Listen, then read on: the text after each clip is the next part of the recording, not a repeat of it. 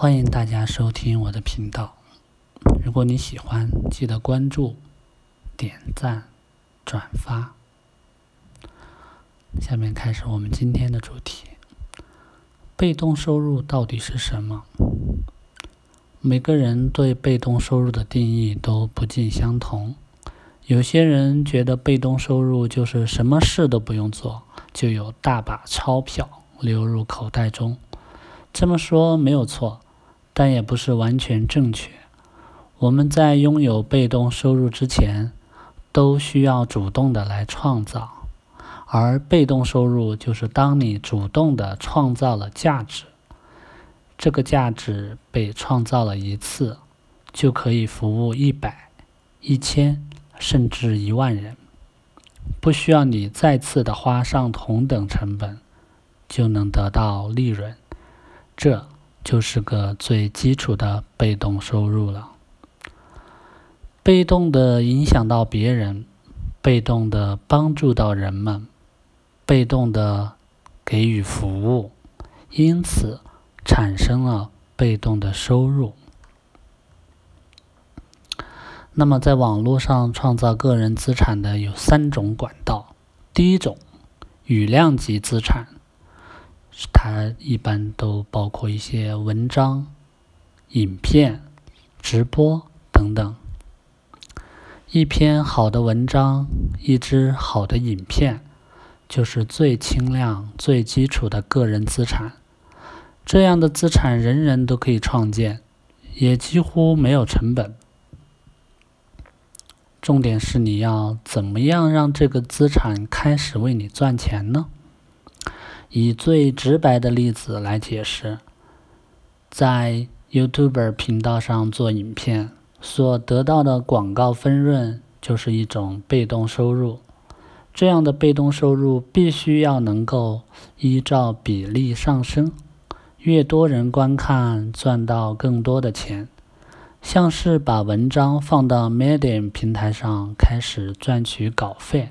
就是一种依照阅览人数多寡而创造收益的方法，很受欢迎的文章。我看过一篇赚到三千美金以上的，所以赚不赚钱要怎么赚，某方面来说也掌控在自己手中。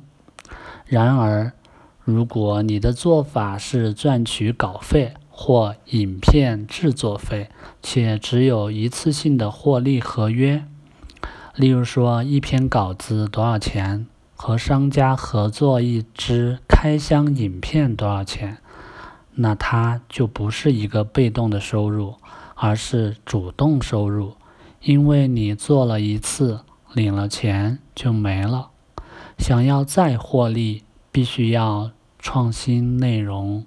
它无法坐在那边就为你产生收益，那这就不属于被动，而是主动的范畴。所以，如果你是自媒体拥有者，在做业配或代言的时候要聪明一点，尽量用 percentage 方式来合作，让你的创作可以自行生钱，而不是一次定好一个价位。截稿后就不能再有价值，这样会非常的可惜。第二种，中量级资产，电子书、代理行销等等。羽量级的进阶版，如创造电子书、系列影片，都需要比较深度的规划，包含写书到底要写什么，网要怎么安排。当你主动的把这些前置作业都搞好之后，你就能创造出属于自己的第一套小型产品。这样的产品都有一个特点，就是制作一次就能低成本或者零成本的再制。关于创立一个电子书或小产品，其实在现代来说也是超级简单。你甚至不太需要找到出版商，只要网络上做点功课，知道要怎么排版，选择适合的规格输出，找到合适的平台，可以多个平台来销售和陈列，你的产品就这样出来了。有时候甚至只是一个 PDF 档案，也不用什么精美的编排。当然，到底要写什么，写出来之后有没有人会买，全都要看你的个人功力和影响力。前期的观众累积很重要，找到一个你想撰写的议题，确定市场有需求，有多少人想看，然后开始做。后续的内容规划，代理行销其实也是大同小异，不同于自己生产商品或电子书，你可以在网络上找到与你的核心价值相符的产品，并且利用联盟行销的方式，在每次的销售被动的啊获得一些奖金一样，只要你在前期先将前置作业先设定好。陈列页面、介绍商品、销售页面、行销活动等等等，然后有一定的基本流量，这个管道有机会变成你的每月现金流。第三种，重量级资产、系统课程、组织行销、网络服务公司等等。最后呢，创立一套系统课程。组织行销或成立网络服务公司，都是很棒的被动收入资产创造方法。当然，他们需要耗费的精力、技术、资金、时间和人力资源可能都会多一些。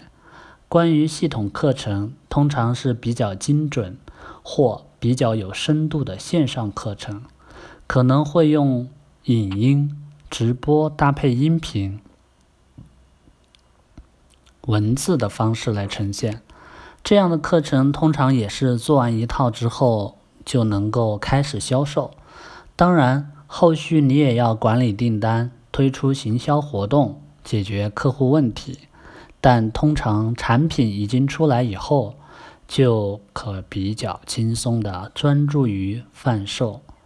再来聊聊组织行销，我认为最简易的解释就是加盟店。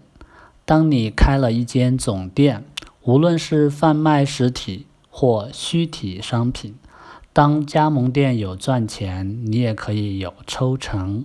所以，假设你是个产品代理商，你找到一个韩国美妆产品来代理，如果开始做的不错，想要扩大，就可以开始往组织行销的方式来思考。召集认同你品牌的商业伙伴，栽培并帮助他们销售。当他们获得相关的成功，你也能有所获利。最后，虽然网络服务公司通常不是目前的我们所需要考虑的等级，但假设你已经开始成立一间小公司，也有了自己的有形或者无形资产。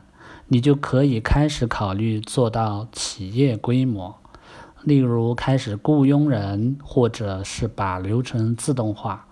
当你可以把自己从工作流程中拔出，并且让你的资产在没有你主动经营的状态下，还是可以运作和盈利的话，你就能达到被动收入的愿望了。被动收入的常见错误迷思，在被动之前，你要先主动。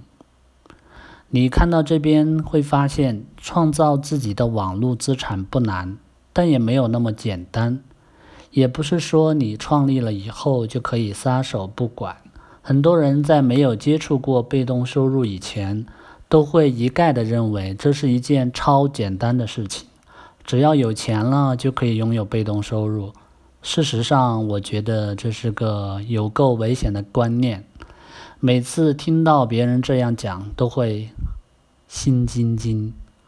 在有被动收入之前，你要很主动，例如很主动的赚钱，很主动的开发产品，很主动的研究投资，很主动的做市场调查。很主动的做房地产功课，很主动的经营个人品牌，很主动的做内容创作。你会拥有开始可以不用工作就有收入的原因，全都是因为你前期花很多心力，主动的做了什么事。除非是那些有很多 old money 的人呢，哈哈。然后呢，在你创立被动收入之后，你还是要顾及学员和顾客。你写了文章或影片，也要去解答粉丝的提问，甚至想办法拓展触角，让更多人浏览或购买你的产品。如果你买了股票，可能也要定时看盘，关心股市，甚至。做出相关的判断和分析，这些东西都是需要用脑的，并不是完完全全再也不用花心力。当你越把重点放在被动，也意味着你越想要付出最少的心力得到最大的收获。你可以说这样是最有效率的使用时间来赚钱的方式，但这也可能会让你在梁柱歪掉。你可能会变得在意价钱与剩价值，品牌的核心与愿景可能也会越来越模糊。想要创造一个持续稳定的被动收入，需要付出的心力比你想象中还要多，要不然它就只会是一个一时的收益，不会是个长久的生计。所以，在创造自己的个人资产时，千万要小心。你的个人资产并不像是投资股票在脱手这么简单，有时候它就像是你自己的作品、自己的孩子一样，除了赚钱之外没有其他的意义，就等于没有了灵魂。好，感谢大家的关注，谢谢。